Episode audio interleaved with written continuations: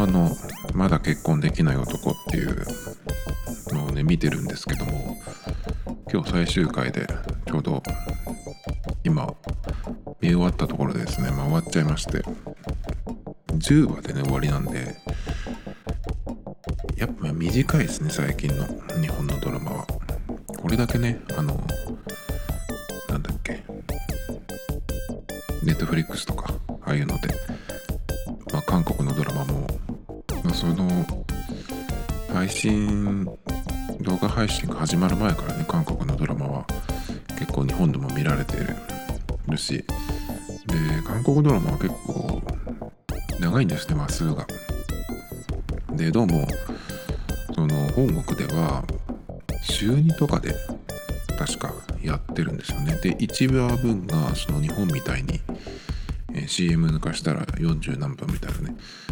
な感じじゃなくて本当にもう60分近い感じでやっていてでしかも20話ぐらいいくのかな？20, 20話は超えるかな？20何話とかが多いんですよね。でアメリカのドラマはもうそのぐらいの話数ででしかもシーズンがねその進んでいくっていうのも少なくないんでそれを考えるとやっぱり日本のドラマはちょっと短すぎるんですね。やる気あんのかなっていうぐらいに短いんでちょっとねあのもったいないですよね。役者のそのスケジュールとかね抑えるのは大変だからそのシーズン2とか3とかってやるのはなかなか難しいと思うんですけどそれにしてもまあ10話で1話あたり45分とか50分満たないやつで10話っていうのはね。なんかね結構えっ、ー、ともったいないですねやっぱり。でこのまだ結婚できない男っていうのはあのー、そのドラマの作り的設定的にあの無限にね結構できると思うんですよ。今回は最終回だったのでなんかちょっとその恋愛要素的にね誰かと誰かをくっつけるようなねそういうよく無理やりな展開があるんですけどドラマの最終回とか漫画とかのね最終回でよくあるんですけど僕はそういうの本当に嫌いなのでその無理やりねみんなカップルになっていったりとか。だけど結構ねそのこのドラマもちょっとそういうところを匂わせる感じはあるんだけど結局ねそのキャラクターを守るというかねいつも通りの感じで終わっていったのがね誰かがどうにかなるとかねそういうその結論付けをしないところもなんか前作と同じような感じでね良かったなと思うんですけどでこれねそのドラマがすごいいいなと思ったのが他にもあってそのまだ結婚できないことってその結婚できないっていうワードがテレビとかに出てくるとなんかねそのきにすればいいことなのにあの説教臭い感じになるのが多いんですけどこのドラマの場合は全然そういうことがないんですよね。結婚できない男がなんかその哀れみたいにね扱ったりとかっていうこともなくねどっちかっていうとその一人で生きていくっていうようなねその一人で全然いいよっていうその桑野さんの方にね寄ってるぐらいの感じなんでね。そういうところもね見てて楽ですね。それからあと血が出ない人が死なない話っていうのもねあのいいですね。映画なんかも結構僕は映画館に行きだすと結構続けて行ったりするんですけどそういう時に何ていうのかなまあアクション映画とかあと、ま、アウトレイジみたいなね見たりとかするとたまには人が死なないそういうなんか平和なもの見たいなとかっていうふうになるんですけどそういう意味ではねあのたまにはねそういうたまにはというかその映画とかではねそういうなんかスリリングなものがあっても面白いんですけど日本の場合ってそういうのってすぐなんかあの悪趣味な方に行ったりとかあとはとことん暗い話になったりとかね。大げさに。っていうのが多いので結構ねこのドラマは、まあ、血も出ないし人も死なないしね暗い話も出てこないし家族とか出てくるとすぐ暗い話になるんですけどそういうこともなくてね。で何ていうのかなあのサザエさんとかちびまる子ちゃんみたいな感じでその設定と登場人物があればずっとこうやっていけるような、ね、その世界でずっとこういろんなエピソードを作れるようなドラマっていうのはね結構貴重かなっていう。感じなんですよね。だからこそやっぱり10話で終わってしまうっていうのはねもったいないですね。結構終わり方もさっぱりしてたんで。いや本当にねちょっと短すぎる。もったいない。で 10, 10話もそうだけど9話もねあの桑名さんって結構その物臭な感じ雰囲気的にねなるんだけど9話がえっと部下の結婚式があってで10話がえっと桑名さんが裁判の、えっと証人としてね出るっていうシーンがあってですねその結婚式と裁判所両方とも桑名さん割とちょっとこうジャケットを着てねっていう感じだったので結構ねその安倍さんのかっこよさがすごい出ててねそれはそれで良かったんですけど、あの普段のギャップからすごい良かったですねそれもね。もうこれで、えー、次は次のクールは多分見るものはないと思うんですけど日本のドラマ本当に見なくなってまあといっても海外のドラマも全然見てないんですけど海外ドラマはなんかいろいろハマる人はハマるらしいですけど僕は基本的になんか長いや先が長いやつって分かってるのはちょっとねめんどくさいなと思ってあんまり見ないんですよね。2年ぐらい前に DC のフラッシュっていうのを Hulu かなんかで見てでそれが結構ハマってシーズン2ぐらいまで見たのかな。確か。だけどその先はねなんか未来に行ったり過去に行ったりとかっていう風になってきて結構その話をつなげるためにこう何ていうのかなその最初の設定をこう結構いじくったりとかねごちゃごちゃにしてっていうのがあってね。1人2役3役とかやってるので、ちょっともうついていけなくなって見なくなったんですけど。だから本当にねドラマ見なくなりますねこれで。また。映画も最近は全然見てなくて。だから来年の007が公開されたらそれは見に行くと思うんですけど。あとずっと見てるのは今のところはえっ、とアベンジャーズじゃない方のアメコミであの今 DC って言いましたけどバットマンとスーパーマンのあの流れでジャスティスリーグっていうのがねこれいつだっけかなこれも2年ぐらい前かなやったんですけどあれは続編があるってねもう言われてるのでそれが出たらまた見に行くかなっていう感じなんですけどアベンジャーズよりかはそっちの方がね結構僕は好きなんですよね。割とバットマンがやると見に行くっていうのはよくやってまして。バットマンもダークナイトライジングも見たので、ね、あれはこれは良かったですね。あの3回ぐらい見ましたけど。でも2作目のやっぱりジョーカーが出てくるダークナイトか。あれがやっぱり最高かな。そんな感じで映画の話はいいとして。最近あのツイッターにちょっとしたログをそのログって言ってもなんだろうな。どこで何食べたみたいなね。やつなんですけど。その程度のやつ。で1週間ぐらいした時に先週ってどうだっけなってちょっと振り返るのになんかいいものツールがないかなと思って。でまあ割とベーシックなツイッターを使ってやろうっていうことになったんですけどツイッターでやった場合ってそのタイムラインを遡る。遡って、まあ、見るわけなんだけどそれだとねちょっと1週間ぐらい経つと見づらいんですよ。なのでまずそのタイムラインにえっとその日付境界線みたいなねツイートを入れてくれるアカウントがあるんですけど名前忘れちゃったなま、それをまずフォローすることで自分のタイムラインにね、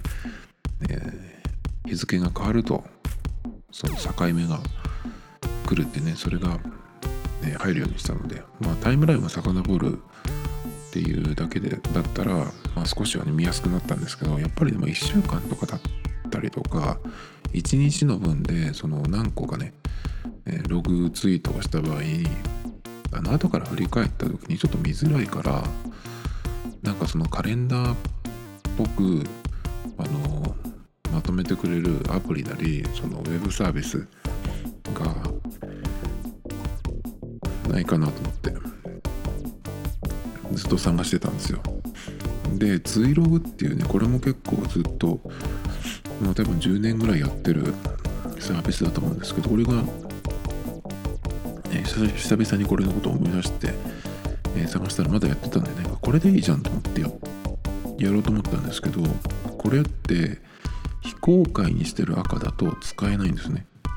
非公開アカウントの場合は使えない。で僕はその、えーと、ツイートはねアカウントは非公開でやってるので、まあ、自分がねそのタイムラインを遡っていくだけだったら全然いいんですけどそういうねまとめのものを見るには、え、これだとちょっと使えないってことが分かったのでなんか他にないかなと思ってそういうのをねちょっとまとめてるサイトが見つかったのでそしたらですね追セーブっていう、えー、と似たようなね別のサービスがあってですねそれもちょっと、試してみようと思ってそっちをねえっ、ー、と登録してみました。でまあこれがねえっ、ー、と今のところまだこれをうんこのサービスに登録してからえー、まだねツイートしてないのでどうなるかわかんないんですけど今のところはその今までにツイートした分はそこの追セーブっていうところにねえー、上がってきてないので新しくだから登録した後にあのツイートした分が出るのかなっていう感じなんですね。なんでまだこれはちょっとどうなるかわかんないんですけど。まあ鍵垢でもね一応使えるっていうの1個見つけたんでね。だけどアプリじゃない方がその iPhone だけじゃなくてパソコンからもね見られるようになるんでその方がいいかなっていう感じでね最初はアプリで探してたんですけど。あと最近はポッドキャストをあの、聞くものがちょっと少なくなってきちゃったので、まあ、新しいのをなんか探そうっていうことでやってるんですけど。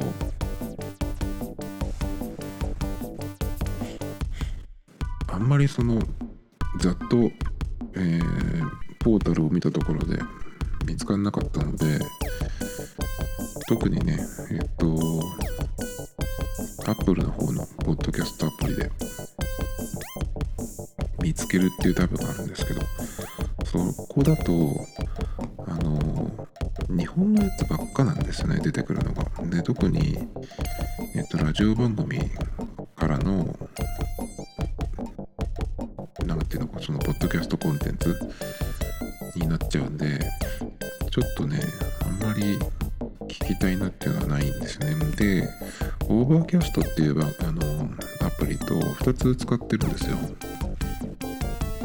で何で2つ使ってるかっていうと同じようにねあの同じ番組をこう登録できるのに2つに分けて使ってるっていうのはあの再生速度をね変えたいんですね。日本語のトーク番組は1.5倍速とかで聞きたいのであの日本語のトーク用の番組日本語のトーク番組だけを、えーと、登録する聞くアプリとして、まあ、今は Overcast を使っててで Apple の方のポッドキャストはあの英語のコンテンツとねあとたまに音楽系の番組もあったりするんでそれはあの1.5倍速だと速くすぎてちょっと全然ねあの内容が変わってきちゃうので、まあ、それはね分けてるんですけど Overcast の方があの新しい番組特に日本の番組じゃなくて、えー、海外の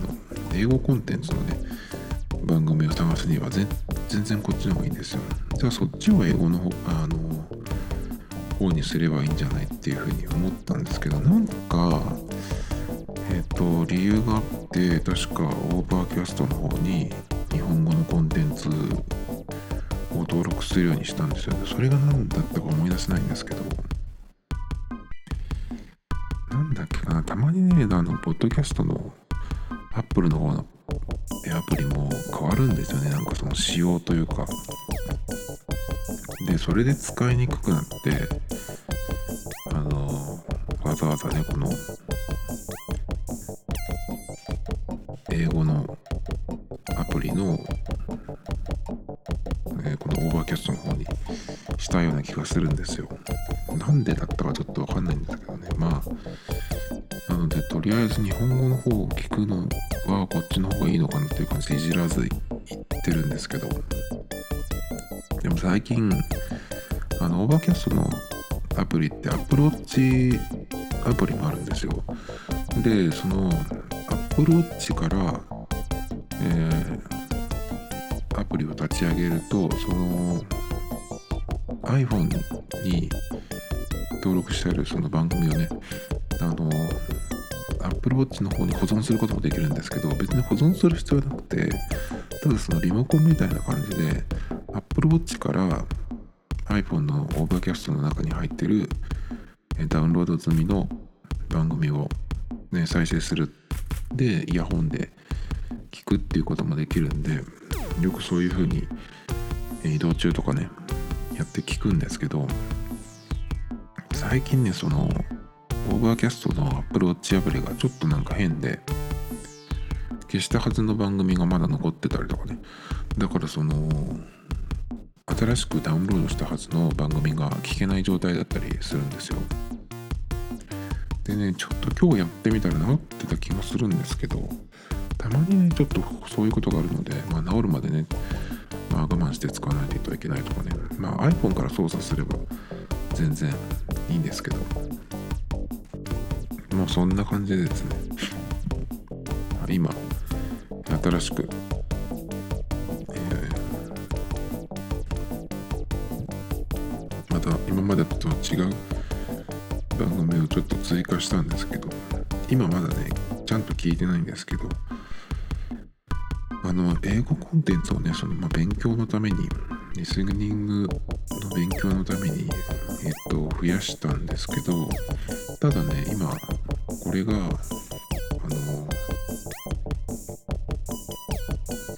新しく追加したのがその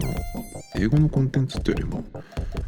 音楽番組が結構目立つようになってきて最近ちょっと追加したのがえっ、ー、とディープエナジー2.0とかね。これが割とそのうんなんつったらいいのかな。リラックス系の音楽ヨガとかメディテーションとかスリープとかねっていうワードが入ってる番組番組であのアートワークも結構自然の写真が使われてたりとかねあとクラブライフっていうやつがあってこれはそのまんまでなんか割となんだろうなそのオリジナルのクラブミュージックとかクラブミュージックっていう言い方はなんか恥ずかしいけどあのテクノとかねハウスとかそういうのを作ってる人がその自分の音楽を流してる番組かなと思って聞いたらそうじゃなくてあのミックステープみたいな感じでいろんなあのビルボードとかに出てくるよねそういうアーティストの曲を DJ してる、うん、のが番組になってたりとかね。なんか結構こういうの入れとくといいのかなっていう感じですね。まあ Apple Music でそのチャート系の曲はいつでも聴けるのでいいんですけどこういうので聴くのなかなかいいかなってあのネットラジオとまた違う感じでね。あとはクラシック系の番組もありました。一応まあ一番上に来てるシューベルトの、えー、 Unfinished っていう未完成かな。これがちょっと入ってたんで聞いてみようと思って、ダウンロードしたんですけどね。あとねまあそんなに変わらないかな。昔からやってる番組もまだ残ってるんでちょっとね英語のコンテンツもまた聞き始めようかなっていうところなんですけど音楽系のねそのポッドキャストの海外のはあのかっこよさそうなのが結構あったのでそれその辺がねえっとまあ発見っていうかでしたね。あとはですねまあこれはポッドキャストアプリではないんですけど TBS ラジオがやってるラジオクラウドっていうのがあって TBS のラジオの番組がポッドキャストを最初やってたんですけどやっぱりその財産が取れないみたいなね。っていうので一回やめたんですよ。全部引き上げたんですよね。そのポッドキャストで配信してたやつがあったんですけど。で新たにその自分のところのだけのアプリを作ってそこで聞き逃しっていうようなねテレビで TVer っていうあの聞きの、えー、見逃しサービスがありますけどもそれの